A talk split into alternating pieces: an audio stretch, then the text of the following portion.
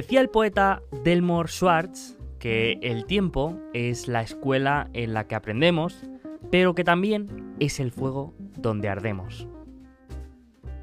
A pesar de no ser un gran cinéfilo, siempre he tenido una gran fascinación por las películas de viajes en el tiempo. Tal vez sea por la trilogía de Regreso al Futuro o por Terminator, pero hay pocas cuestiones que me hayan obsesionado tanto como los viajes en el tiempo. Bueno, sí, hay una cosa que todavía me obsesiona más. El efecto de cualquier cambio en uno de estos viajes.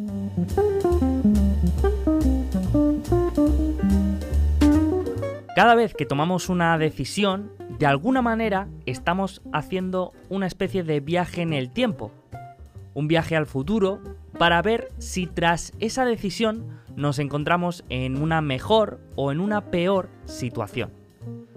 Pero como hemos visto en Regreso al Futuro y en tantas otras películas y series, los cambios en el pasado siempre traen resultados completamente inesperados. Estoy seguro de que recuerdas ese capítulo de Los Simpson en el que descubren una máquina del tiempo y cada vez que viajan al pasado y cambian cualquier cosa, por pequeña que sea, al volver al presente, la realidad es completamente diferente. Este fenómeno se conoce como el efecto mariposa y nos pone delante y nos recuerda lo densamente interconectado que está nuestro mundo y cómo pequeñas acciones en el presente pueden tener enormes efectos que se extienden a lo largo del tiempo.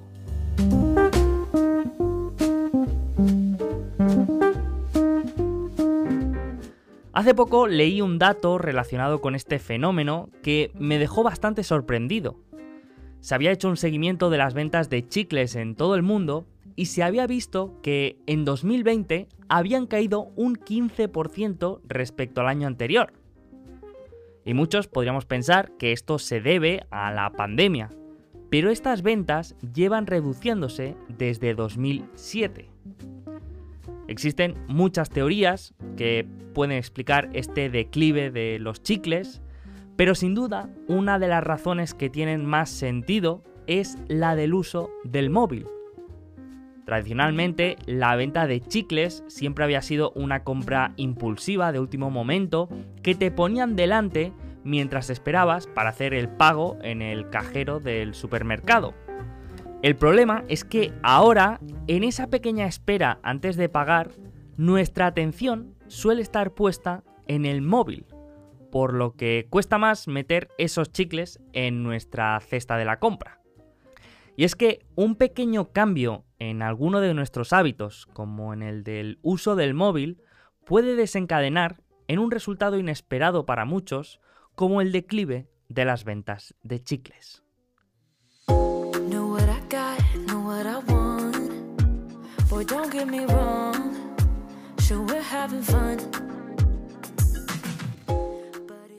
Y precisamente de resultados inesperados y de efectos mariposa hablamos en este nuevo episodio del podcast.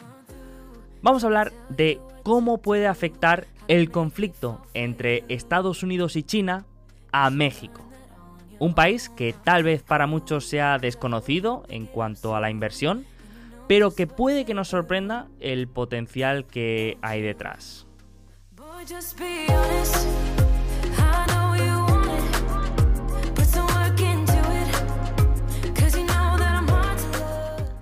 Y para hablar de ello tenemos a Sebastián Miralles, gestor del fondo Tempest Capital, que es un fondo mexicano de private equity, también con una filosofía muy value investing. Y hace unos años Sebastián publicó un paper hablando de esta oportunidad que puede tener México para aprovechar este conflicto entre Estados Unidos y China y me llamó mucho la atención, así que he decidido invitarlo para hablar de esa oportunidad, de su filosofía de inversión y de muchas otras cosas más.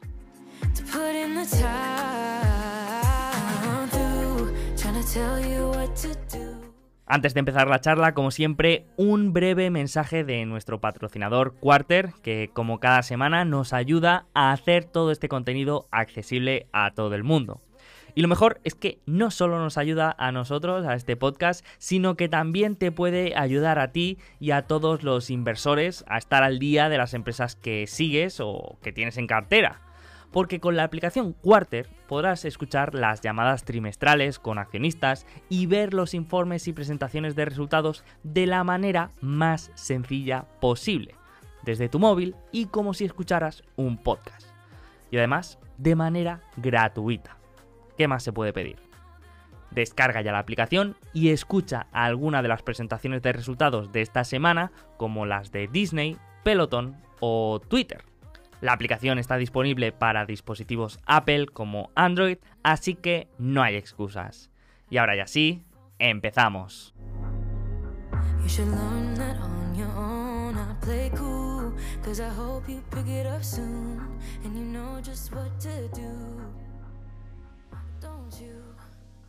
Muy buenas, Sebastián, ¿cómo estás? ¿Cómo va todo? Ah, todo excelente, teniendo una magnífica mañana. ¿Tú? Genial, genial. Creo que es la primera entrevista que, hago eh, al otro lado del, charco. Así que un placer, Sebastián. Y, nada, creo que para muchos de los que están oyendo este podcast quizá no, te conocen, no, no, no, han oído hablar de ti. Así que mm, me gustaría un poco empezar con una pequeña presentación de, quién es Sebastián y de, de, qué hace y de cuál es un poco el, background, si te parece. Claro que sí.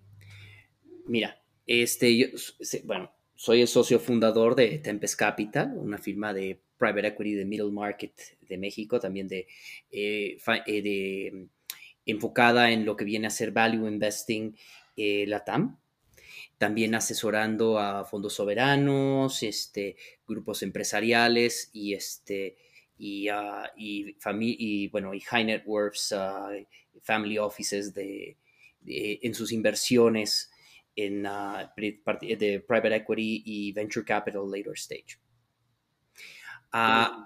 yo he, he, tenido unas 57 transacciones en mi carrera. Este, con un valor de casi 4 billones de dólares eh, de, las mismas. Este, he, dirigido la división de Venture Capital de Fondo de Fondos, que en su momento era el mayor fondo de Venture Capital de México, y dentro del mayor Private Equity de México. Antes de eso coordinaba la práctica de Private Equity de la CAF para toda América Latina, invirtiendo desde barcazas en el Paraná a aseguradoras en Panamá. Y en una geografía donde había que ser muy creativo y, y entender unos riesgos muy sui generis. Entonces, con mucho énfasis en risk management y downside mitigation.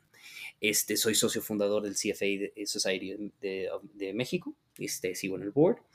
El, el, cosa que fundé a los 26 años cuando, cuando era un, un chamaco eh, mocoso, pero que bueno, me, me, tocaba ser el que arrastraba el lápiz y, y, y, así es como logré sentarme en la mesa de los mayores. Este, eh, actualmente soy chairman de auditoría del, del, Fondo de Fondos Nacional de Arabia Saudita, trabajando directamente con PIF, el Public Investment Fund of, Saudi Arabia. Este, estoy en el comité de inversiones del FONACOT y, este, y asesoro, bueno, de vuelta, un par de, un par de, familias. Qué bueno, qué bueno. Eh, mm, veo que no te aburres y que y que no paras porque llevas varias cosas hacia adelante. Eh, me, parece de admirar. Y entiendo que eh, la, principal ocupación ahora mismo es Tempest Capital, que, es de lo que, de lo que sueles hablar y donde más quizá estás involucrado. Y has comentado que eh, bueno, lleváis una gestión de private equity, pero también con una filosofía value investing y en, Latinoamérica, ¿no? Entonces, mm, esto me, parece fascinante y, me gustaría saber eh, un poco em, en qué tipo de, empresas eh, soléis eh, invertir, en qué soléis fijaros. Has dicho que, tenéis bastante el foco en, la gestión de riesgos, en, el, en mitigar el downside, ¿no? Es, es algo importante eso en, toda la inversión, pero quizá eh, ¿lo ves más importante en este tipo de empresas o en este tipo de geografía? No, mira, absolutamente. E incluso eso lo aplicamos no solo para mercados emergentes, sino también en inversiones de etapa temprana, de venture capital. a mí siempre me han dicho que cuando invierto en venture parece que estuviera invirtiendo en private equity, ¿no? Y de hecho me han dicho que, invertimos como viejitos, que demasiado conservadores. Y nosotros lo tomamos como un cumplido. Este, no voy a usar exactamente, la palabra exacta que me han dicho es que, eh, que, somos pussies, pero eh, eso de un par de emprendedores. Pero that's a, that's a high compliment. Este, mira, eh, en el centro está la filosofía de Tempest, de, Value Investing. Y la misma se basa, originalmente se basó en, en, los estudios de Hyman Minsky The Stabilizing an Unstable Economy. Y él tiene, dentro de eso es una serie de ensayos, eh, eh, eh, ah, ensayos económicos, y él enfatiza mucho la diferencia entre inversiones, inversiones, más bien de, bon de inversiones de crédito y Ponzi schemes, ¿no? Y hay un abanico en el medio. Entonces, para mí, el value investing no es más que la inversión pura y dura. Pero, ¿qué significa eso? Significa que el retorno viene del activo mismo. Tú estás invirtiendo cuando tienes control de todos los factores, o bueno, un control razonable. Obviamente en esto no hay blancos y, negros, hay grises, tonalidades, pero la tonalidad está muy enfocada en que la compañía mismo, el management y los accionistas tienen control sobre los retornos que van a recibir. ¿no? Luego entramos en inversiones especulativas. Las inversiones especulativas dependen de factores externos que se tienen que materializar para que se ocurra el retorno. ¿no? Por ejemplo, que el Banco Central tome una decisión, que se gane un contrato sobre el cual que está altamente competido, etcétera, etcétera. Y eso a través de todos los asset classes. Y finalmente entramos en la parte donde ya este, donde estamos en eh, Ponzi Finance. Donde no hay manera en Dios que el activo, ni con condiciones económicas externas, del retorno. Que todo está basado, eh, eh, toda la inversión está, bueno, todo el, desembolso está basado en la idea de que va a venir alguien más y te va a comprar el activo a un precio mayor, ¿no? Hyman Minsky lo ponía, en términos de bonos, lo ponía como bonos que eh, cuando el sistema financiero se está, eh, logra que los créditos se repaguen por el activo mismo, cuando el especulativo, cuando el ah, crédito, este, eh, cuando el crédito este, puede pagar el interés pero no el principal, y Ponzi cuando ninguno de los dos y todo depende de la apreciación del activo. Traduciéndolo en, ah, traduciéndolo al private, bueno, a las inversiones en general, pues básicamente se traduce en eso el activo mismo da el retorno, especulativo, algo externo que no controlas tiene que ocurrir, o C, Ponzi Finance, necesitas un greater fool que venga y, eh, venga y, compre, eh, compre, tu posición. Y tienes que tener muy claro qué estás haciendo en cada momento. Nosotros definitivamente nunca le entramos a cualquier, a cualquier inversión en cualquier categoría o sabor que pueda considerarse Ponzi Finance. Entre otras cosas porque pensamos que es poco ético. Porque al final sabemos lo que hacemos y si estamos esperando que venga alguien, a greater fool, pues en realidad queremos engañar a las personas. Para mí es fraude. ¿no? Definitivamente hay muchos sectores de la economía que funcionan así. Particularmente ahora que pues, el dinero es barato y abundante. Del otro lado, este, el, ah, hay tonalidades de gris. Obviamente no hay inversiones que son 100% pure investing. Siempre hay un grado de especulación. Pero dentro de esa tonalidad de grises hay especulación razonable, donde los factores de producción, está muy clara la situación y los, eh, los, factores de riesgo, externalidades que tienen que ocurrir o, o, que te pueden afectar tu inversión. Y luego pues tonos especulativos a que llegamos a wild, wild speculation unbased on any reality. Este, Ese es, y, en el, y esa es la filosofía de Tempest. Nos mantenemos lo más cercano posible a inversión pura. Entender que el retorno va a venir del activo y que, entra, por lo, y que vamos a entrar obviamente a un, reto, a, una, a un precio que va a permitir que ese, eh, que va a permitir que ese retorno sea competitivo. Filtramos las transacciones con un filtro que en México diríamos chicharronero, que es este muy ridículamente de, eh, sencillo, deceptively simple. Básicamente lo primero que hacemos es nos preguntamos, ¿es esto una buena idea? Lo siguiente que nos preguntamos es, ¿es esto una buena compañía? Y lo tercero es, ¿los términos y condiciones son buenos? Y en ese orden.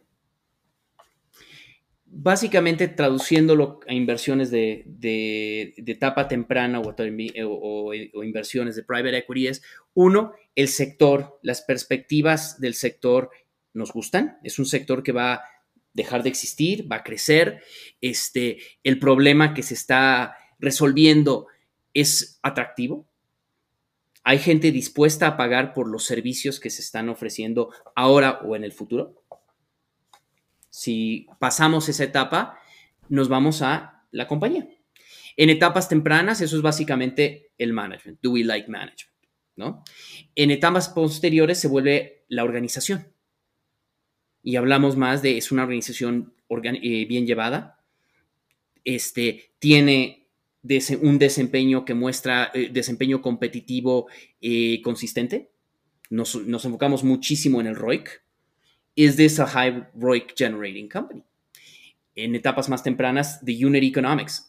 Are they, are they good? Are the stabilized unit economics? Do we believe in them? Y posteriormente, pues terms and conditions. En una empresa privada, pues tienes que hablar de gobernanza, tienes que hablar de condiciones, liquidation preferences, etcétera, etcétera. En una empresa listada se reduce mucho más a precio.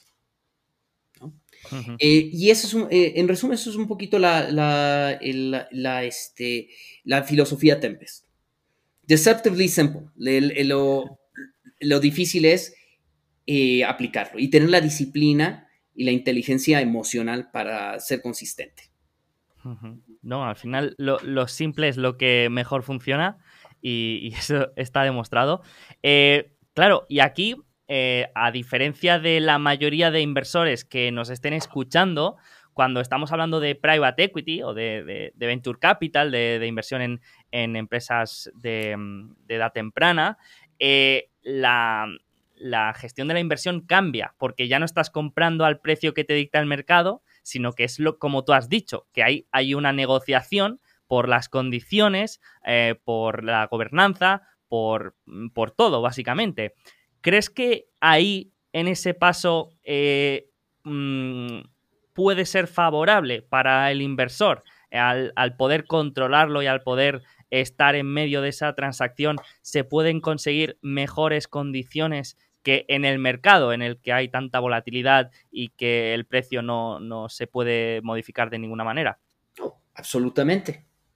Absolutamente. Y también ah, se vuelve crítico porque la realidad es que las mejores oportunidades hoy en día están en mercados privados. Y tristemente no están disponibles para el público en general. Y no solo porque por la falta de, capital, incluso hay familias eh, que tienen mucho capital disponible para eh, desembolsar, pero carecen de el know-how o la red para acceder a esas inversiones. Incluso si acceden a esas inversiones, a veces no saben negociar los términos y las condiciones que van a permitir que, esas, inversiones sean exitosas. Mira, nosotros también dentro de nuestra filosofía tomamos una perspectiva de unit investing. O sea, tú tienes activos y tienes del otro lado el, origen de tus recursos. Tradicionalmente diríamos deuda y equity, capital social. La realidad es que si yo me pongo creativo, puedo hacer que, un que, hacer que una deuda preferente tenga igual o, más seniority que el equity y que dé un retorno más, más, grande, sabiéndolo negociar, ¿no?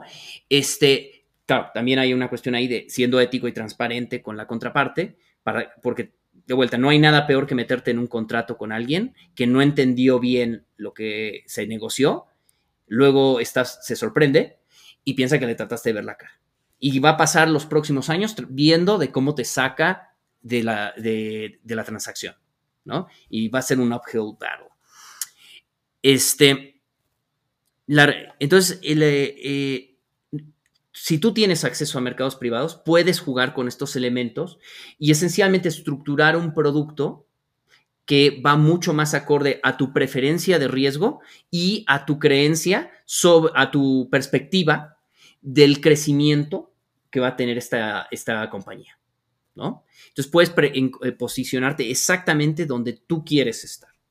Esa es la gran diferencia entre invertir en mercados privados y, públicos. Que en, el público hay un sabor.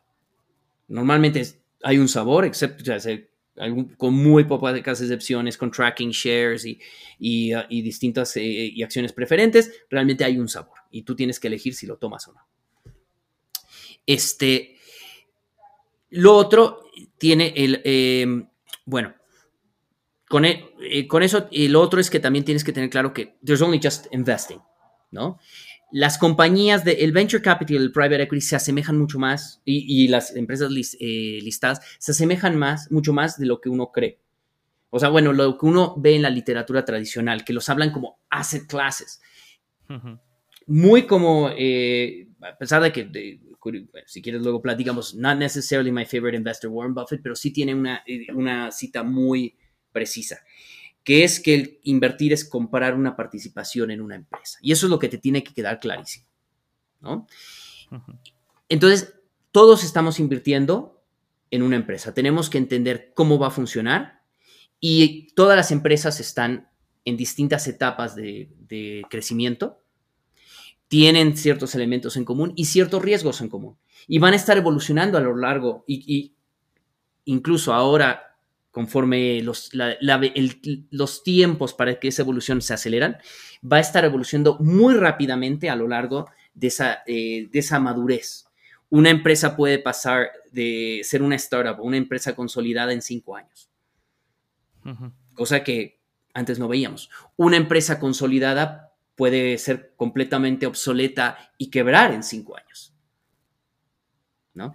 Eh, los tiempos se aceleran el, y, el, ah, y, por lo mismo ya no es hablar de venture capital como una filosofía completamente distinta de invertir en private equity, es entender exactamente los riesgos de cada etapa y cómo vamos a posicionarnos dentro de cada etapa, dado esos riesgos y esas perspectivas de, retorno y crecimiento.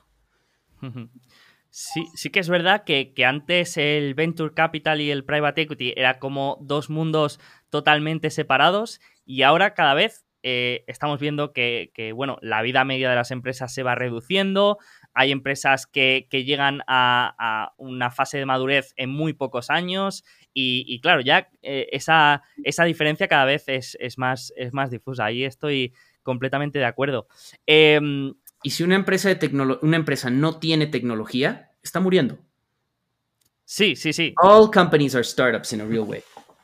Sí, eh, y, todas las empresas son tecnológicas de, alguna manera, porque todas utilizan la, tecnología, ¿no? Tenemos empresas como, como Netflix, por ejemplo, que, se le considera empresa tecnológica, pero en verdad es, una empresa de, televisión y comunicación, ¿no? O, es correcto. O, Tesla, que también es una empresa de automotriz, de vehículos, pero es una empresa, eh, se, se considera como empresa tecnológica vas a ver que gran parte de las empresas que llamamos disruptivas en realidad, they're tech-enabled businesses. Son negocios tradicionales que han aplicado tecnologías para realizar, el, proveer el mismo servicio de una manera innovadora. Y que lo podrían haber hecho perfectamente un incumbent. Simplemente que por la desalineación de intereses que ocurre con empresas más maduras, entre el management, el agency problem que se presenta, pues las empresas maduras tienen a ser muy malas innovando. Hmm. Sí, sí, eh, totalmente de acuerdo. Em, ¿Podríamos hablar de algún caso de inversión que habéis tenido o recientemente o alguno, alguna transacción que haya salido especialmente bien o algún nombre mm, famoso que, que, se ha conocido de alguna empresa que, quieras comentar para que nos podamos hacer una, idea con un caso real de vuestra filosofía de inversión? Mira, por ejemplo, en, ah, en eh, Clip, ¿no? Clip es el Square de México. Eh, yo fui inversionista en la serie A cuando estaba en fondo de fondos. Posteriormente fui CFO, tenía una participación eh, accionaria, pues ya es un unicornio. ¿no? ¿Y cuál era la base? Un problema real que se estaba eh, resolviendo y unit economics positivos. Cuando tú estás en una etapa temprana, lo que quieres, la filosofía de value es ver unit economics positivos. Y mientras más positivos, mejor. LTV over CAC, ¿no? Que es el equivalente of a high ROIC business. Cuando ya ves eso, sabes que puedes escalar. Y ahí ya se vuelve un momento, eh, una decisión de qué tan grande es el mercado y, este, y, eh, y, este, y a qué precio entras. Y si eso hace sentido, you go in. En ese momento el mercado mexicano era sumamente atractivo por precio. Y estabas viendo muchas startups con unit economics positivos. Hoy en día el mercado se ha calentado, las valuaciones están desapegadas a la realidad, desconectadas de la realidad, y hay muchas empresas que no tienen unit economic positivo y nunca lo van a tener, y que sin embargo son unicornios. That's not value investing. Simplemente entrarle a una startup porque está creciendo, porque es sexy, si tiene malos unit economics, that's, that's Ponzi finance. Sí, yo, es algo que, comento bastante, sobre todo en empresas eh, cotizadas, ¿no? Quizá hay empresas cotizadas que, podrían ser perfectamente eh, estar en la categoría que consideramos Venture Capital, que no generan caja, que no son rentables, pero que si miras las unit economics eh, son muy buenas. Y, yo a veces lo, repito, que si, si, a una empresa le cuesta conseguir un cliente, uno, pero de cada cliente obtiene tres, eh, no me importa que ahora no sea rentable, no me importa que, ahora no genere caja, porque sé que conforme vaya escalando, pues va a ser un, buen negocio, ¿no? Y, ahí me gusta, me gusta ese enfoque en, los unit economics, porque yo es también algo que, que suelo repetir bastante. Mira, un ejemplo perfecto, Amazon. Amazon se criticaba porque no generaba flujo de caja pero, estaba, pero sus unit economics eran magníficos. La perspectiva de crecimiento de su mercado, igual. Tenía una barrera de, y tiene una barrera eh, de, entrada fortísima. Uno de los pocos modes que es infranqueable. Este, pero no tenía flujo de caja. Because they were investing in growth. Pero ahí es cuando la diferencia entre flujo de caja negativo, desperdiciado, y flujo de caja constructivo, invirtiendo en el crecimiento futuro. Eh, citando de memoria, pero eh, creo que, lo, o sea, eh, I may be uh, a little bit off on the number, pero creo que es el 80% de los IPOs del año pasado fueron con EBITDA negativo. Y gran parte de esas empresas nunca van a tener EBITDA positivo. Entonces, hay empresas privadas que son mucho más seguras que eso. Incluso también una perspectiva de mercados emergentes. Se habla mucho de los riesgos de mercados emergentes pues, compárame invertir en una empresa que con flujos de caja negativo y que nunca va a ser positivo con invertir en una empresa con flujo de caja altamente positivo, good cash, eh, cash flow yield en mercados emergentes. Which is the riskier investment? Hmm. ¿No? Se sale del cajón, porque estamos acostumbrados, muy acostumbrados a cajones. Y yo te digo, yo creo muchísimo en el, en, ah, el CFA, eh, pero a veces, por ejemplo, encajona mucho a las ideas en, eh, encajona mucho las inversiones en cajitas, ¿no? En estas ideas muy específicas para simplificárselo a, los comités de inversiones y a los CIOs. Pero la realidad es mucho más compleja. Sí, sí. Em, em, yo creo que, que, al final la inversión es una especie de arte que, que como el arte pues es difícil de, enseñar y quizá en el CFA se intenta enseñar de la manera más eh, académica posible, ¿no? Eh, que, lo entiendo porque, porque se tiene que, enseñar de alguna manera, pero sí que es verdad que, falta ese, ese, aspecto más, más eh, que, adquieres con experiencia al final, que es muy difícil enseñar. It's, an apprentice business. y se aprende con golpes. Y este, con sangre la letra entra. Pero en el caso de, y en el caso del CFA, para mí, muchas personas dicen, wow, cuánto esfuerzo, la, la, mayor certificación de industria. Yo les digo, solo fue el inicio. That's just the beginning. Son las bases teóricas técnicas. Y son muy importantes. Pero hay que ir más allá. Hay que ir más allá y entender lo que subyace. De vuelta, unit ranch investing. Tiene, eh, eventualmente tienes que llegar a, ese entendimiento. Si lo quieres de una manera muy real, entender lo que es eh, deuda mezanín, para ponerlo de una manera simplificada, ¿no? Pero es entender cómo las distintas partes pueden operar de, de distinta manera. Cómo en determinados momentos el equity puede funcionar, el equity puede estructurarse y funcionar como una deuda y cómo, de hecho, por ejemplo, en etapas de distress, como la, la deuda, de hecho, es equity y funciona y tradea como equity, ¿no? Listada. Y eso ya antes de hablar de, de, productos estructurados, que nos podemos poner sumamente creativos. Genial. Y eh, antes de, cambiar de tema, eh, quería preguntarte quién tiene acceso a, Tempest Capital, si cualquiera puede aportar capital, si es un fondo cerrado, si es para inversores acreditados, cómo, cómo funciona eh, si alguien de los que nos escuchan quisiera participar. Es acreditado. Acreditados y principalmente fondos de pensión mexicanos. Vale, vale, vale. Bueno, igualmente dejaremos eh, tu correo por si, por si alguien quiere ponerse en contacto para, alguna duda. Como mucho, siempre es bienvenido recibir, eh, recibir eh, e, ese tipo de correos. Por si hay algún inversor acreditado que nos está escuchando también, que, seguro que, alguno hay. Y, bueno, mm, quería pasar al tema que quería comentar contigo, que es mm, de la manera que, yo te he encontrado que es a través de un informe que, me gustó mucho, que, en el que, publicaste hace unos dos años y que hablaba de, del conflicto entre Estados Unidos y China y de cómo mm, podía beneficiar eh, de alguna manera a la economía mexicana. Entonces, antes de, empezar a, hablar de, este tema, mm, quería proponerte que, definieras de alguna manera para los que no tenemos ni idea, para los que estamos al otro lado del, charco, cuatro pinceladas que nos ayuden a entender mejor la situación en México, porque me parece que, no se habla nada y me parece un país muy interesante. Porque estamos hablando de un país con una población de 130 millones de, de habitantes y que la edad media es de 29 años. O sea, me parece una población muy joven.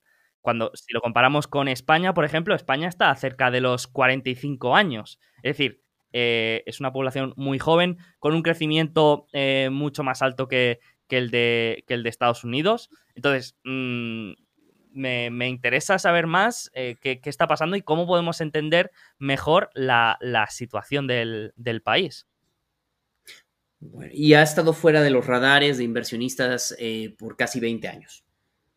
¿Por qué? Porque it's underperformed for 20 years.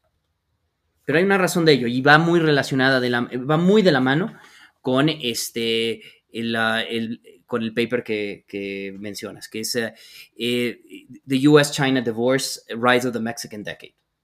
¿no? Y que tuvo 1.9 millones de views en, en, Forbes, cuando lo reseñó Forbes. Este, es muy sencillo. México y Estados Unidos, eh, México y China estuvieron por casi 30 años compitiendo de frente, utilizando la misma estrategia de exportación de, exportación de manufactura de bajo costo añadido, de bajo valor añadido. O sea, México, Estados Unidos, México y China se estuvieron dando a, madrazos y China ganó. ese, es el resumen. Eh, ¿Qué ha ocurrido ahora y qué, está cambiando? Estados Unidos y China ya se divorciaron. Ya es un hecho. Es, son un divorcio por razones irreconciliables y ahora lo que están decidiendo es quién se queda con el perro. ¿No? Estados Unidos ya no puede confiar en China para lo que es supply chain security. Y tiene que buscar una nueva base de manufactura. En el paper lo ahondamos a ello, podemos hablar de muchas eh, opciones, pero al final la seguridad depende mucho de cercanía. Tiene, para que tú puedas tener realmente seguridad en tus suministros, tienes que poder controlarlos. Tienen que estar geográficamente próximos. La en, la diplomacia, mi padre era eh, diplomático. Una, en la diplomacia se dice que la única constante es la geografía. Y hay una realidad ineludible. Los vecinos de, de Estados Unidos son Canadá y México. Dentro de ellos, ¿quién tiene la fuerza laboral? Los 29 años que mencionaste, que pueden proveer la base para esa, para esa fábrica, esa nueva fábrica de Estados Unidos, ese nearshoring, es México. Sí, sí, una parte se está yendo al sureste eh, estadounidense, está ocurriendo. También a Canadá, a Centroamérica. Algún, alguna parte también se está yendo a Vietnam y, la India. Pero Vietnam y la India sí pueden competir. Vietnam es relativamente chico. Ya y ya está ocupado. ¿no? y lo otro es, hay un océano de por medio. Y está en el, está en el mar de China. Que ese, eso es lo que China considera su área de interés económico especial. Luego, en ah, India, está al otro lado del planeta. Is it really safe? Supply chain security. En caso de un conflicto armado, esos recursos, eh, esa cadena de suministros, ¿es, ¿es segura? Y no estamos hablando de algo teórico. Estados Unidos y China están en una confrontación político-militar que excede los niveles de, algunos de los peores momentos de la Guerra Fría entre, entre, la Unión Soviética y Estados Unidos. La gente se olvida que la Unión Soviética y Estados Unidos tuvieron momentos de mucha cordialidad durante su existencia. La crisis de misiles de Cuba fue un momento muy específico. Estamos en un momento de confrontación a los niveles de los peores momentos de la Guerra Fría. Si tú me llegas a decir que dentro de los próximos cinco años, o incluso menos, tres años, una fragata americana y una fragata china se dan, se dan un par de tortazos en el, en el mar del sureste eh, eh, um, eh, chino, no me sorprendería. No creo que escale más que eso, pero que estamos a, ese nivel de confrontación, sí, sí lo estamos. Estamos en un momento geopolíticamente complejo. Bueno, y eso nos lleva al tema de México y Estados Unidos.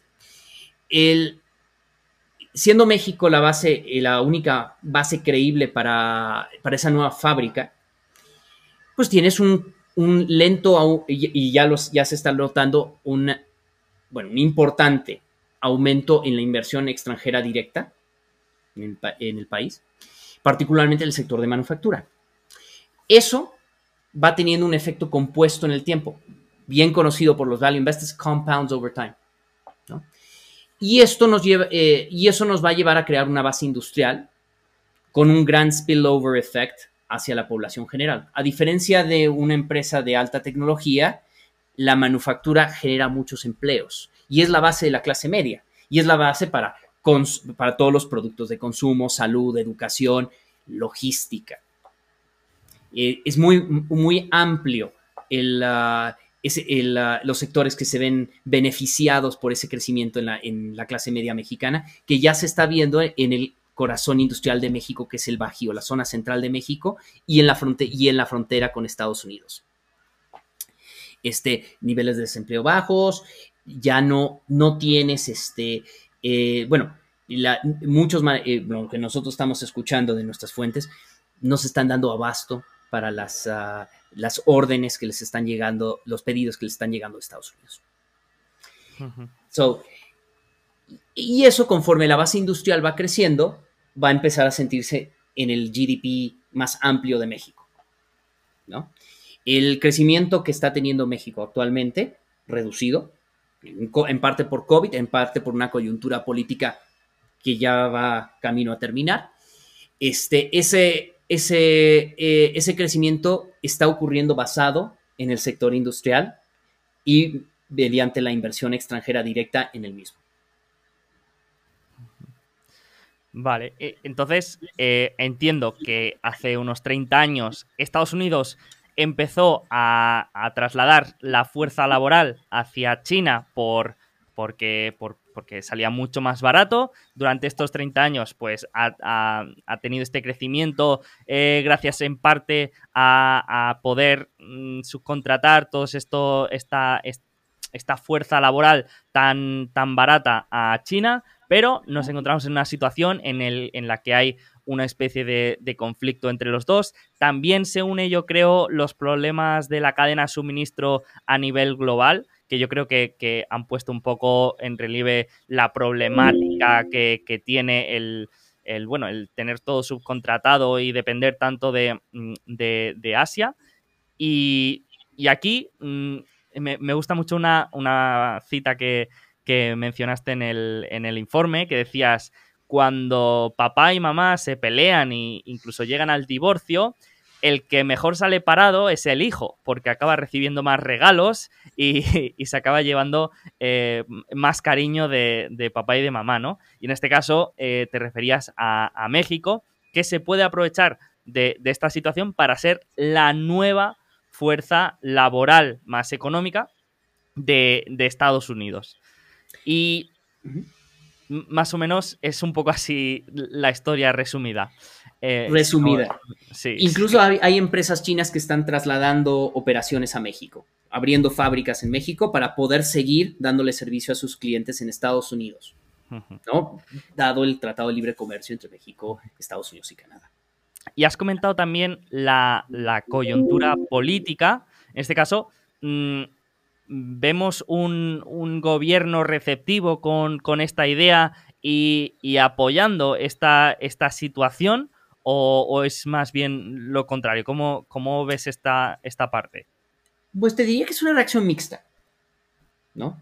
El gobierno definitivamente está consciente de ello, porque entre otras cosas ha habido delegaciones del gobierno americano para tratar el tema de cadena de suministro en México no se ve mucho en la prensa internacional, no lo, no lo ves en, reflejado en la, prensa financiera, pero están, eh, ya, eh, con un poquito de Google vas a ver que ha habido delegaciones del gobierno americano para hablar de temas como rare, eh, bueno, materiales rare earth, semiconductores. Estados Unidos estaba dando facilidad, está dando facilidades a México para establecer fábricas de semiconductores locales. Este, litio, y, este, y, otros, y otras materias primas. O sea, la seguridad industrial de México se está volviendo un, eh, un factor de seguridad industrial para Estados Unidos. Estados Unidos, a partir de los 80, tiene la apertura con China. La tesis es que si logramos industrializar y, ah, enriquecer a China, China va a dejar de ser comunista. ¿no? Y va, pivotear a una, una, sociedad más abierta y democrática. Pues se logró hacer que China sea una sociedad más, económicamente más pudiente, eh, pero definitivamente no se volvió una sociedad abierta y democrática. Hubo ese, eh, hubo ese gran error de cálculo. Eh, y, ese cálculo y ese mismo pivote lo puedes ver en el momento en que México empieza a experimentar este, estos problemas. Hasta 1985, México tenía un PIB per cápita más alto que Corea del Sur. Y de repente ocurre esta divergencia en caminos de crecimiento. Este, Corea se industrializa, se logra una manufactura de alto valor agregado, crece su clase media y pues estamos en una situación de casi tres veces, de un factor de diferencia casi tres veces en PIB per cápita. Nuestra tesis es que ahora viene la década y quizás décadas de crecimiento mexicano. El momento el South Korea Moment mexicano. No es una tesis de corto plazo, es una tesis multianual basada en este, en, en, ah, basada en esta, este crecimiento manufacturero, que no solo es de mano de obra barata. En realidad, poca gente lo sabe, pero hay, los corredores industriales mexicanos eh, son altamente tecnificados. Por ejemplo, el corredor aeroespacial de Querétaro que es el, creo que en este momento ya es el cuarto proveedor internacional de material aeroespacial. En el corredor eh, aeroespacial de Querétaro se diseñan las turbinas de General Electric. No se manufactura, se diseñan. La parte más delicada de un avión con mayor tecnología es la turbina. Se diseñan en México. O sea, no son sweatshops. Y lo que va a venir no son sweatshops. Son el equivalente del del offshoring, eh, del offshoring que había eh, tecnológico que había ocurrido en, China. O sea, estás hablando realmente del establecimiento de Foxcoms locales. Qué bueno, qué bueno. Y has comentado que quizá mm, pues la, industria más beneficiada es la, la manufacturera, pero mm, a la hora de invertir, a la hora de inversión, ¿qué sector crees que puede tener más sentido a nivel general eh, dentro de esta tesis del beneficio de la economía mexicana y del, crecimiento? ¿Qué sector eh, crees que puede tener más sentido? ¿Qué sector os interesa más a vosotros? Yo lo digo porque he estado mirando bastante eh, empresas constructoras de real estate, porque también he visto que hay una escasez de, parque de, viviendas en el país. Eh, creo que puede ser una, buena idea, pero no sé si tienes otro sector que también creas que, que pueda tener sentido. Logística industrial. Apremiante necesidad. En todas sus fases. Se está hablando hablar de otro de construir otro puerto, otro puerto terrestre ferroviario con Estados Unidos, por ejemplo. Necesitamos otro, necesitamos otra. Esencialmente todo el, todo el comercio con Estados Unidos esencialmente va por una autopista y un puerto ferroviario. We need at least another one. Este, tienes eh, todo lo que viene a ser este real estate industrial, bodegas, parques industriales. Ahorita no hay oferta. Este, tienes una gran escasez. Este, como platicábamos, la manufactura tiene ese beneficio de tener un, spillover effect de cinco veces sobre el GDP y de crecimiento de la clase media. Estás hablando de bienes de consumo, eh, salud, educación, este, etcétera. Educación es el único que nosotros no tocamos, por cierto. Yo, bueno, ya no tocamos. Lo teníamos como una parte importante de nuestra tesis, eh, pero sí es una de las cosas que hemos visto que, que COVID ha disrumpido mucho. Y aún no sabemos cómo va a acabar eh, México tiene más o menos un tercio de la capacidad universitaria de que tiene, per cápita que tiene Estados Unidos. Cierto. Lo lógico de ser. Y, curiosamente también más o menos la capacidad hospitalaria un tercio. Este, pero la diferencia es que no sabemos cómo va, cómo va a reconfigurarse el sector después post-COVID. Entonces lo estamos, lo tenemos on hold. Todo lo demás lo estamos viendo. Eh, y real estate, sí hay un déficit habitacional, particularmente, y ahora particularmente en las zonas industriales mexicanas, que hay una gran migración hacia esos centros industriales, Querétaro, León, Guadalajara, este, Aguascalientes, todos están viendo crecimiento en, este, en, su mancha urbana. Si, si, lo que te gustan son ladrillos, que sé que en España gustan mucho los ladrillos, este, sí, en las ciudades industriales mexicanas hay una apremiante necesidad de ladrillos. Eh, nosotros no, nos encantan los ladrillos tradicionales, ¿no? Es, eh, es una inversión pues, mm, interesante, pero no, no es el sabor de la casa. Este, pero sí, sí hay una necesidad de, vivienda. Este, y la, particularmente en, en, la zona norte del país. Probablemente pronto se va a sentir también en las ciudades del sur del país. Tú tienes que México es un país muy dispar. Un, em, una, em, un empleado trabajando en la manufactura en Monterrey, cerca de la frontera con Estados Unidos, puede ganar hasta 11 veces el salario promedio de un campesino en el sur del país, en Chiapas. Entonces, son casi dos realidades opuestas. De México, de la, desde la Ciudad de México para el norte es un país semi-industrializado, casi de primer mundo, con, eh, con niveles de desarrollo humano de, país desarrollado. Y, pero de México para el sur es un país emergente, con, altamente emergente, esencialmente con números similares a Guatemala. Eso está cambiando y tiene que cambiar tiene que haber una convergencia y eso es una de las razones. El, gobierno actual es no exactamente socialista, te diría que es populista. este, como gran parte de esta tendencia global del populismo. Y con muchas críticas que se pueden hacer hacia su, su ah, política industrial y económica, pero sí tiene el acierto de señalar que esta brecha tiene que, que, que, eh, subsanarse. Entonces, eh, eh, no se está viendo actualmente, pero muy pronto va a haber, un, yo espero, un crecimiento en las ciudades del, sureste mexicano, conforme las poblaciones más rurales continúan su, o eh, aceleran su movimiento a los centros urbanos que van a proveer más empleos. Qué bueno, qué bueno. Eh, pues eh, nos quedamos con, bastantes deberes aquí para estudiar más la situación y tanto sector logístico como también real estate lo miraremos más en profundidad. En el informe también hablabas de riesgos de esta tesis, comentabas algunos, algunos de ellos. Em, ¿Qué riesgos principales ves aquí en, esta tesis del, crecimiento del país y de, esta ruptura entre China y Estados Unidos?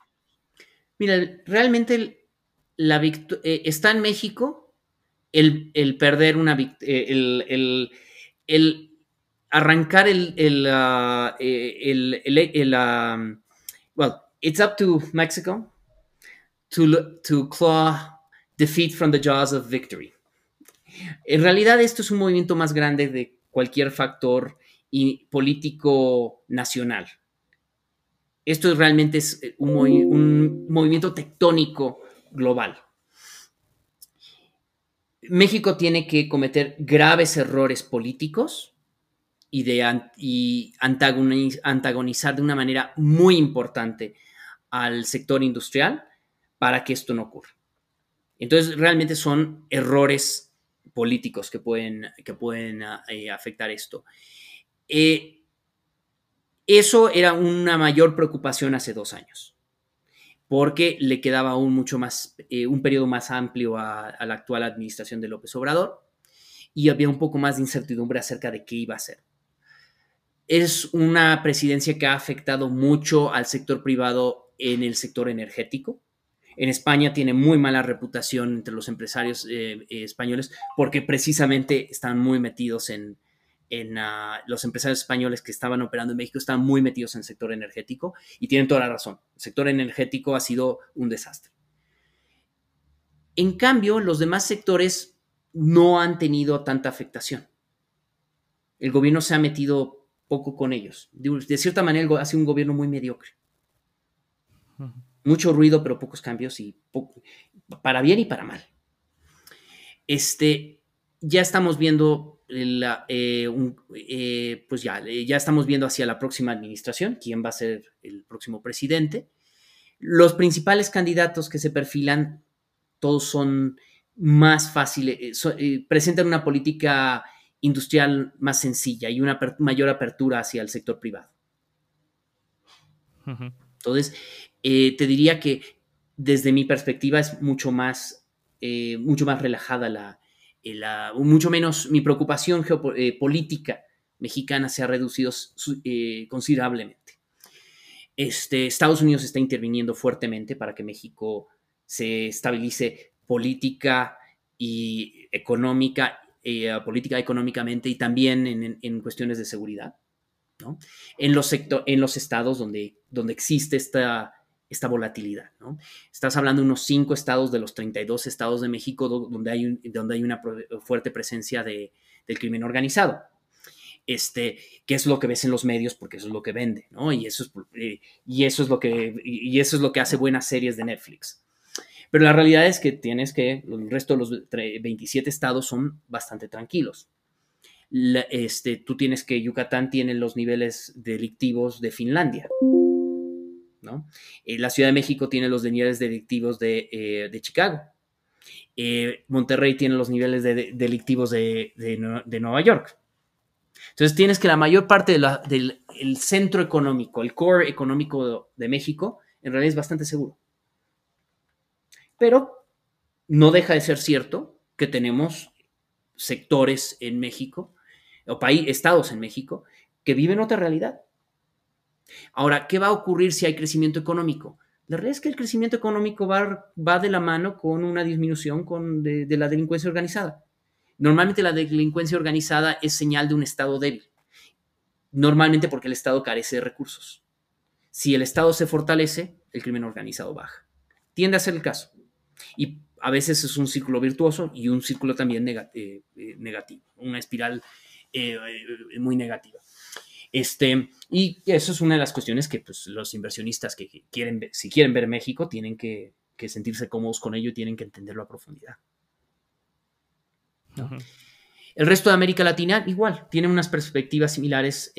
no, no, no es tan claro el beneficio que, el resto de América Latina tendría de este, del divorcio chino-americano algunos países sí van a recibir ese beneficio. Centroamérica probablemente va a ser, eh, va a ser eh, una, región sumamente beneficiada, pero es una, zona, es una región aún más difícil y más complicada que invertir que México y, incluso que la mayor parte de los países de, Sudamérica.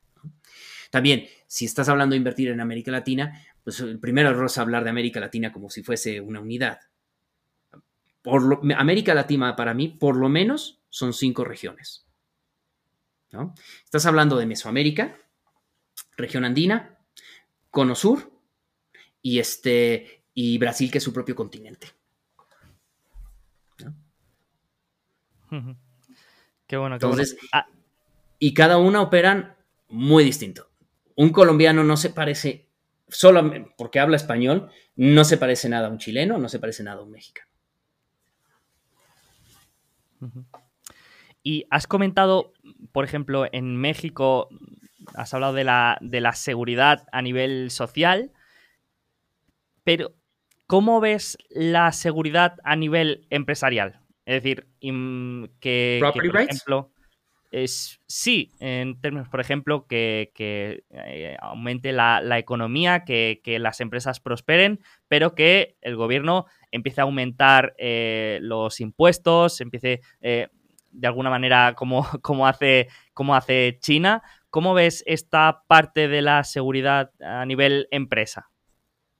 Bueno, eh, primero, en lo que viene a ser este lo que viene a ser el, eh, marco jurídico, como me dicen mis amigos abogados con, con, eh, alegre, con enormes sonrisas, México se está volviendo una sociedad litigante. Eso es bueno en el sentido de que, las, de que hay cada vez mayor confianza en el, ah, en, el sector judicial. Ya no haces arreglos en lo oscurito para, para, eh, para resolver este, discrepancias entre grupos industriales, ¿no?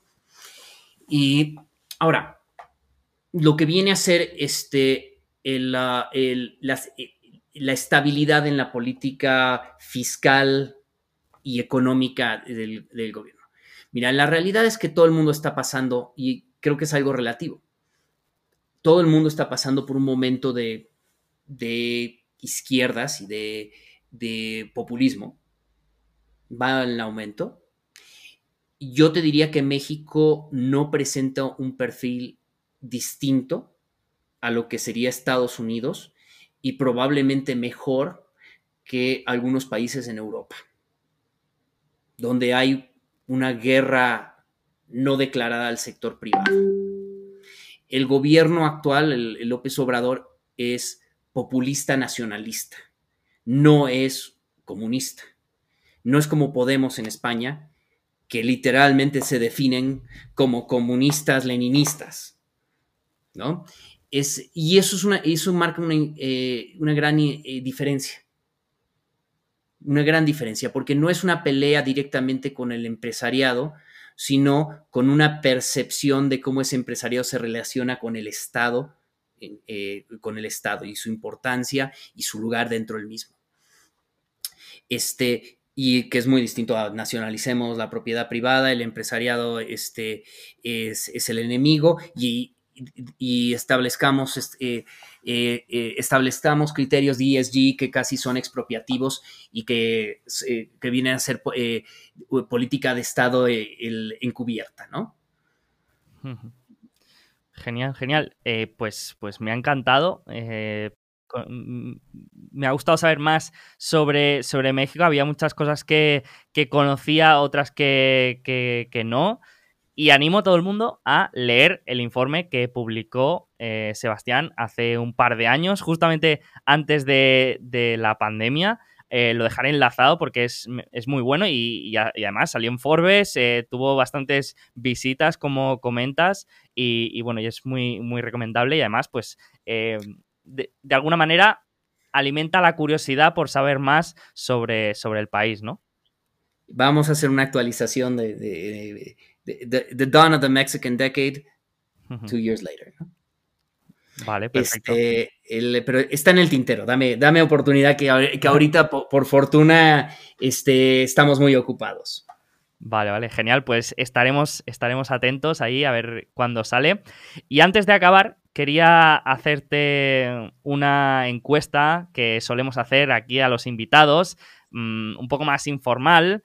Son 10 preguntas rápidas y, y, bueno, yo te las voy lanzando a ver cómo respira Mm, y, bueno, y si hay alguna que, no, que prefieres no contestar, no hay ningún problema y la, y la saltamos, ¿vale? Entonces, te lanzo la primera. Libro que más te haya influido en tu manera de ver la inversión. Eh, probablemente you can you can be a, stock market genius a little a little book that still be that, still beats the markets, ¿no? Eh, es John Graham Blatt, es por, mucho mi mayor, eh, mi, la filosofía con la que más comulgo. Qué bueno, qué bueno. Eh, eh, también el de You Can Be a Stock Market Genius es uno de mis, de mis favoritos y muy recomendable, sin duda. Un error de omisión que, te recuerdes muy a menudo, esa oportunidad que has tenido delante y decidiste no invertir y finalmente pues mm, salió, salió mejor de lo que tú esperabas. ¿Tienes Tengo muchas. Sí. Mira, eh, pude eh, hay varios unicornios mexicanos que se me presentaron en su momento, que en, los cuales no participamos. Gaia, este, bueno, Gaia, mi comité de inversiones lo rechazó, pero este, eh, Gaia, es la, plataforma de yoga. La plataforma de yoga. No, Gaia es una. viene a ser una tienda en línea de muebles de, de, diseño. ponte un IKEA mexicano. Vale, vale. hay, otra empresa. Hay otra empresa también que se llama Gaia, que es como una especie de Netflix de, clases de yoga y de, ejercicios así. Pero por eso me ha sorprendido. No, no, esta es local mexicana. Este, estamos hablando Bitso, que es el mayor Bitcoin exchange de México. Yo, te voy a decir, y sigo sin creer en Bitcoin. Para mí cae en la parte de Ponzi Finance and I will not do it. Este, pero tuvimos oportunidad de invertir temprano. Este, el, ah, el ¿qué, más dentro, de los, dentro de los unicornios? Este, Quesky, que es eh, uno de los mayores microfinance lenders eh, de, México. Eh, también unicornio. I'm sorry, no, no hago microfinancieras. Prestarle a alguien a 150, bueno, y, incluso más, 150% de interés no es ayudar a las personas. Y no va con mi filosofía. Este, grandes emprendedores todos, ¿eh? Grandes emprendedores, pero están en sectores que no me gustan o con Unit Economics que, no me atraen. Kavak, Kavak que ahora ya llegó a los 8 billones de dólares. Nosotros lo conocimos, yo, yo me, fui a tomar una cerveza con ellos y platicar acerca de Kavak en 2016 cuando lo estaban lanzando. Y este eh, es eh, grandes emprendedores. Es un sector con Unit Economics que no me gusta. ¿no? Pero ¿quieres omisiones? That's 8 billion dollars of mistakes. Vale, vale. Eh, me ha gustado lo que has comentado de la, de la microfinanciera, porque esto también es un tema interesante, ¿no? De, la ética a la hora de, invertir. Y yo mm, creía que, al invertir quizá era la ética era algo que tenía que, separar un poco y yo he invertido sin problemas en empresas de tabaco o en empresas de cannabis o en empresas que, que yo considero perjudiciales para empresas de alcohol. Eh, no he llegado nunca a invertir en alguna empresa de defensa, pero mm, estaría abierto. pero sí que con las microfinancieras mm, no me encuentro cómodo. Sí que es verdad que ahí tengo, tengo dificultad, eh, porque sí que en, el tabaco creo que, pues, que el que fuma eh, sabe las, eh, lo, perjudicial, lo perjudicial que es y, sabe a lo que se expone, pero ahí sí que creo que, la gente realmente no sabe lo que, lo que hace cuando se meten estos productos y que, y que destroza vidas directamente. Así que eh, me ha gustado y me, parece curioso. No sé si hay otro, otra, otro tipo de inversión que también mm, no quieras saber nada por, por cuestiones éticas. Mira, no tocamos cannabis y eh, empresas de juego. Esencialmente, mira, yo soy y tengo una vena libertarian, eh, libertarian muy importante, ¿no? Classical libertarian. Y creo que las personas eh, tienen la libertad de tomar, eh, si la libertad, o sea, definitivamente el Estado tiene que ser, lo, intervenir lo menos posible, minarquismo. Pero evito los sectores donde creo que se está aprovechando de debilidades de las personas donde hay capacidad disminuida de, de, conocimiento y de toma de decisión. Y por eso cannabis, drugs, he visto demasiadas personas donde la, donde donde la, marihuana se vuelve una droga de, inicio para cosas más pesadas, ¿no? Este, que algunas personas pueden manejar sus adicciones y otras no. Y el problema es que la utilidad viene de las personas que no. Este, por lo mismo, opiáceos, same thing. Este, el, ah, juego igual. Este, realmente, pues una parte importante de la utilidad viene de los adictos al juego. Y, eso es una, y eso es algo en lo que no quiero participar. Una empresa que te gustaría dirigir si te dieran la oportunidad. Es decir, imagina que mañana viene alguien y te ofrece la opción de dirigir eh, cualquier empresa del mundo. Privada, pública, la que, la que quieras. ¿A cuál eliges? Pues mira, yo creo que la más interesante, hay un sector que a mí me parece sumamente interesante, que es este, el, el sector de drones de transporte. No es que haya tremendas barreras de entrada, simplemente creo que es sumamente sexy y sería, una, sería un sector que me encantaría participar. Pero, o sea, simplemente desde pequeño lo he visto como The Jetsons, este, y creo que hay un problema logístico de, transporte que es mucho más fácil de, de, manejar si piensas en una tercera vía que es transporte aéreo, ¿no? Por ejemplo, autos inteligentes. La realidad es que un sector, por ejemplo, un error mío, yo pensaba que los autos inteligentes ya existirían para el día de hoy. Me equivoqué me equivoqué completamente.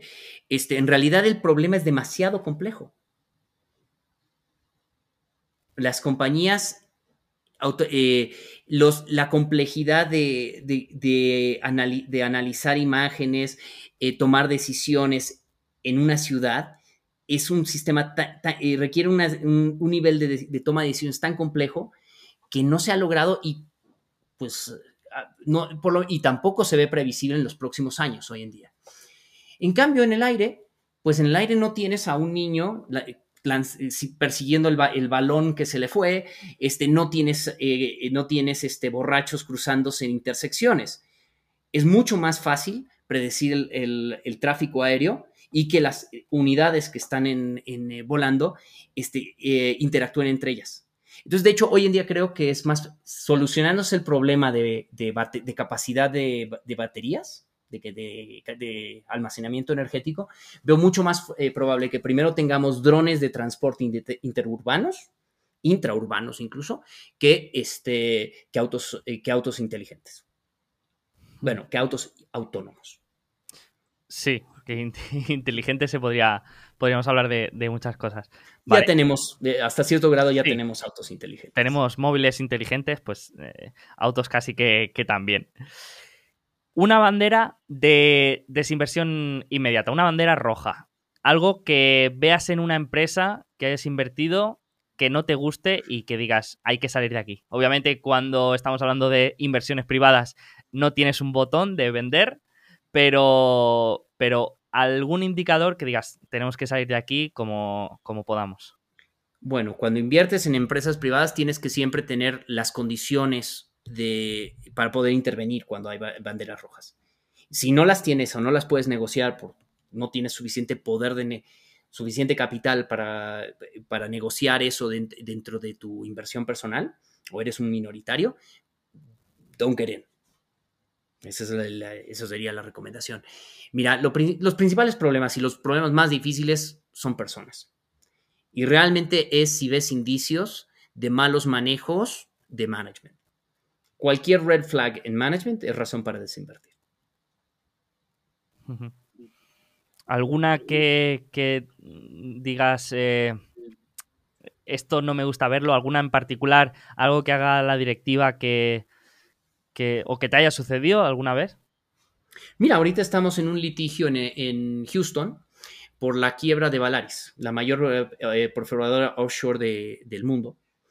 Este, el management decidió aprovechar COVID para quebrantar la empresa, alegando que los activos no valían nada. Y emergiendo de eh, bankruptcy, pues ya está públicamente anunciando de que, de que valen billones de dólares. Este público lo puede, o sea, bueno, público, si vas al, archivo de la corte, está, está toda la situación. Y por ejemplo, eso es un muy buen ejemplo. Este, nos teníamos un cash cushion de cuatro veces el valor de, el, valor de mercado con respecto al precio actual de con los activos ya perfectamente y completamente eh, afectados eh, con, con impairments, ¿no? Con la posibilidad de que una recuperación que nos hubiera llevado a, a por lo menos un 10x. Este, y bueno, lo que no contamos era que eh, con COVID el petróleo se iba a menos 30 y que a, pesar de que la compañía tenía caja para dos años, iba a utilizar eso para, como excusa para alegar que, que, reestructuraba, que, se iba a Chapter 11. Por supuesto, con el management actual recibiendo el 10% de la compañía. Vale, vale. Aquí estamos hablando de una empresa pública, ¿verdad? Es pública. Era, era, quebrantó y ya está relistada. El proceso, nuestro litigio es ongoing. Y que, por cierto, es uno de los sectores más interesantes actualmente. tenemos una escasez de petróleo preocupante. Más de la mitad de la futura oferta de petróleo se esperaba que viniera de shale. El shale en realidad era un, un poco un, una Ponzi scheme, porque los break-evens del, petróleo, del shale eran más altos de los que se decía al mercado. Reportaban el, eh, su break-even de, sus mejores de, sus mejores yacimientos y no el break-even promedio. y entonces el, realmente el break-even de Shell es mucho más elevado. Por lo cual ahora con la crisis y cuando dejó, se les estaba invirtiendo y se les estaba evaluando por producción, un poquito como las startups que se les evalúan sobre ventas, pero no llegaban a ser cash flow positive no eran sostenibles. Y ahora, eh, pues el sector perdió todo el apetito de inversionistas, ha colapsado la, producción de Shell y pues tenemos un problema. 50% of global oil production expected by 2040 was going to come from shale. Y necesita, eh, y tenemos, y, el, consumo de petróleo sigue creciendo a un ritmo de casi 5% por año. Y va a seguir por los próximos años. We have a problem. Y eso también se, eh, lo vamos a ver en, inversiones, en, eh, em, hubo un déficit de inversión en otras materias primas across the board, que por cierto para el resto de América Latina, que es la cuna de muchos de, los, de las principales materias primas, pues va a afectar mucho. Vale, vale. Perfecto. La siguiente pregunta que te quería hacer era una que suelo hacer a inversores de, fondos, eh, de fondos públicos, que es ¿qué empresa te gustaría que fuera pública para poder invertir? En tu caso, mm, tú también puedes invertir en, empresas privadas, pero mm, voy a adaptar la pregunta para ver qué empresa pública, bueno, privada, qué empresa privada te gustaría invertir, pero no tienes acceso por localización geográfica, por tipología de, inversor o por, por, la cuestión que sea. ¿En qué empresa te gustaría poder invertir? No, eh, mi mayor limitación es el apetito de mis, de, de mis LPs, ¿no? Este, eh, mira, oh, esa es una, esa es difícil. Este, that's a, that's a tough one. Ah, eh, regresemos a ella después. Vale, vale, vale. Genial. Pues te lanzo la siguiente, que es un poco divertida. Es, ¿qué acción le recomendarías a tu peor enemigo? Mira, le recomendaría un, un, gran eh, allocation de NFTs con, una, con, un poquito de, de ARC Fund. vale, vale. Me gusta, me gusta esa cartera. vale, vale. Ganadora, ganadora. Genial. Eh, nos, la guardamos por si, por si hay alguien que, nos pregunta en qué invertir y así y no nos cae muy bien, pues le podemos decir esto en, NFTs y, un poquito de, de ARC. Perfecto. Un blog o una newsletter que leas a menudo, que, cada vez que publique vayas directo y lo pares todo a, leer, alguna publicación, algo que leas de manera religiosa. Mira, este, todos los papers de Jerry, los newsletters de Jeremy Grantham, este, veo mucho las, estructuras de, curvas de, de rendimientos. So I'm very, very attuned to, to, uh, to yield curve uh, structures. Y no solo, no, o sea, no solo los yield curve, los, los, los, puntos, es realmente la estructura de las curvas, que actualmente me preocupan mucho. Tenemos unas curvas muy extrañas en, en, en las principales economías del mundo. Eh, todo indica que nos vamos a una recesión para finales de este año. Bueno, esto daría para, para otro podcast, para, para otra hora de, conversación. Em, te lanzo la siguiente. Y, no sé quieres complicarlo más, hablemos de inflación, o la no inflación que yo veo. Sí, sí. Eh, bueno, inflación, la estanflación, la reducción de, crecimiento, escasez laboral. Bueno, hay muchos, muchos vértices de, eh, macroeconómicos que hay ahora que, que, bueno. Tenemos un supply shock across the board. Supply shock con un, cadenas productivas que estaban hiperoptimizadas, que resultan en aumentos de precios eh, eh, eh, excesivos. ¿no? Al final, cuando tú tienes algo tan optimizado, un pequeño aumento genera un aumento, un correspondiente aumento en precio desproporcional. ¿no? Este, el, porque al final todo depende del comprador marginal. Prices are set at the margin. Y si tú ves, no hay inflación, no hay aumento en la masa monetaria o no, bueno, no un aumento significativo, el crédito no está creciendo. So why, why, are prices going up? Because we have shortages. Y el consumidor está afectando al consumidor. Pero bueno, adelante. Siguiente. Eh, no sé si conoces la anécdota que tiene Guy Spear eh, y Monish Parry con Warren Buffett, que pagaron una vez unos 600 mil dólares, si no me equivoco, para, para poder tener la oportunidad de, de cenar con Warren Buffett. Y te quería preguntar si tú tuvieras la oportunidad de hacerlo gratis, ¿con quién te tomarías una copa o te irías a cenar con, de algún inversor reconocido o, no, o que no sea tan, tan famoso? ¿Con quién te, gustaría tomar una copa o te hubiera gustado una copa si, si ya, no está, ya no está vivo? Bueno, mira, este, el, ah, eh, he tenido la fortuna de, compartir panel con, Guy Spears. Y ahora eh, te vamos a tener en el CFA Society vamos a tener a Monish Prabhai en nuestro, en nuestro Value Investing Conference. Este, eh, shameless plug-in, please. Please, uh, please, register. Y este, y el, uh, y, grandes personas. mira, me encanta, me encantaría hablar con George Soros y este Carl Icahn. Not your typical value investors, but great investors. Great, great investors. Sí, sí, sería una cena desde luego entretenida. Eh, con, con Icahn y, Soros. Eh, me, gustaría estar ahí. No quiero ver la cuenta, porque no, creo que, no creo que saldría barata. no, eso tampoco. Eh, pero divertida, estoy seguro que, que sería. Perfecto. te lanzo la segunda, que es ¿qué sería Sebastián si no fuera gestor de fondos ni estuviera relacionado con el mundo de las finanzas? Mira, este físico teórico o, locutor de radio. Y locutor de radio porque es lo que salió en mi examen de aptitud en, en, la preparatoria. Y supongo que es porque me gusta platicar de diversos temas. Pero yo iba, una de las cosas que consideré seriamente fue físico teórico. Qué bueno, qué bueno. I, like physics, I like uh, chaos, uh, chaos theory. Eh, bueno, chaos y, quantum physics. love that stuff. Vale, vale, vale. Interesante.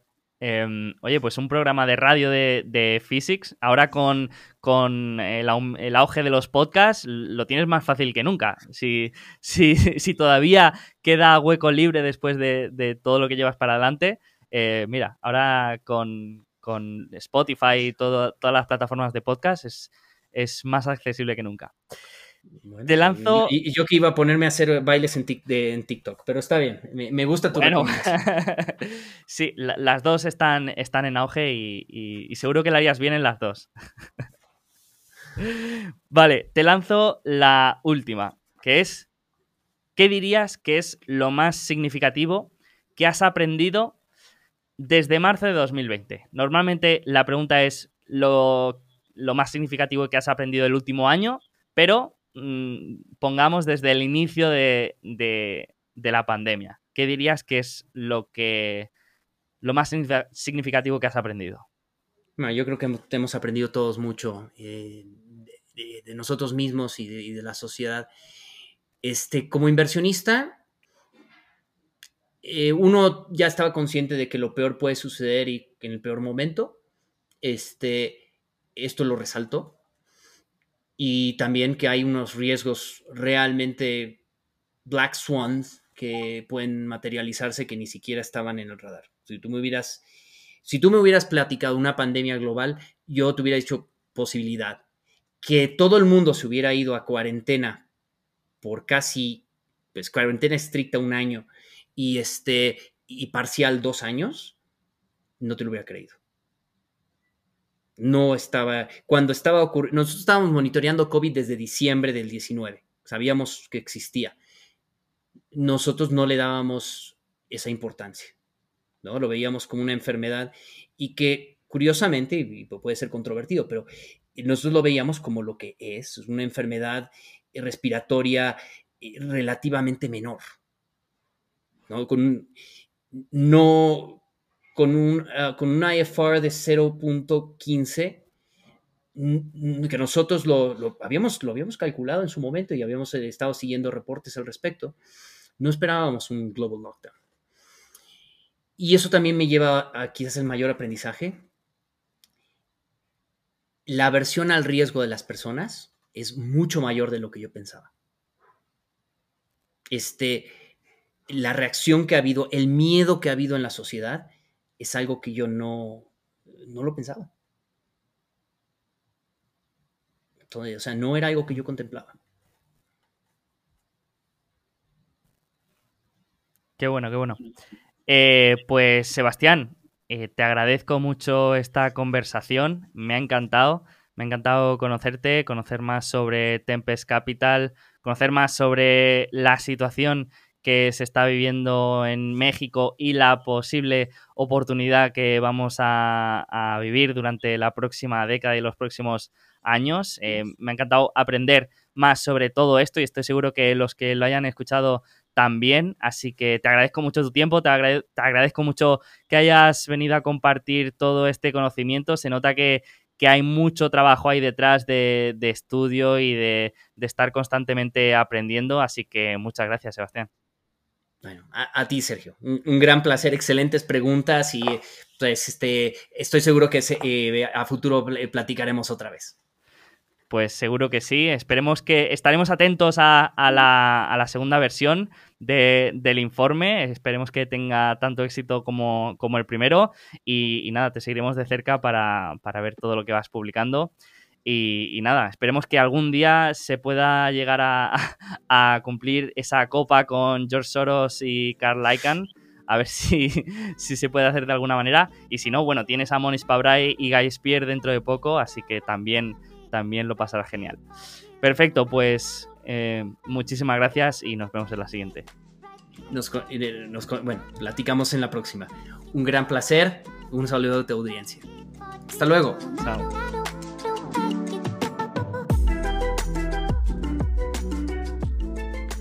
Bueno, pues espero que te haya gustado este episodio y nuestra charla con Sebastián. Antes de acabar, recuerda que ninguna de las empresas de las que hemos hablado durante el episodio suponen una recomendación de inversión y que desde aquí recomendamos siempre que cada inversor haga su propio trabajo de análisis.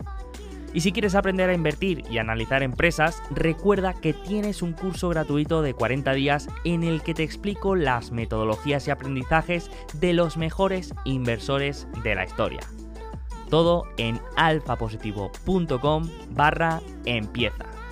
En la descripción del programa encontrarás el enlace y además recibirás análisis de empresas que hago y las mejores herramientas de inversión. Así que nada más, muchas gracias por estar ahí y que tengas una rentable y feliz semana.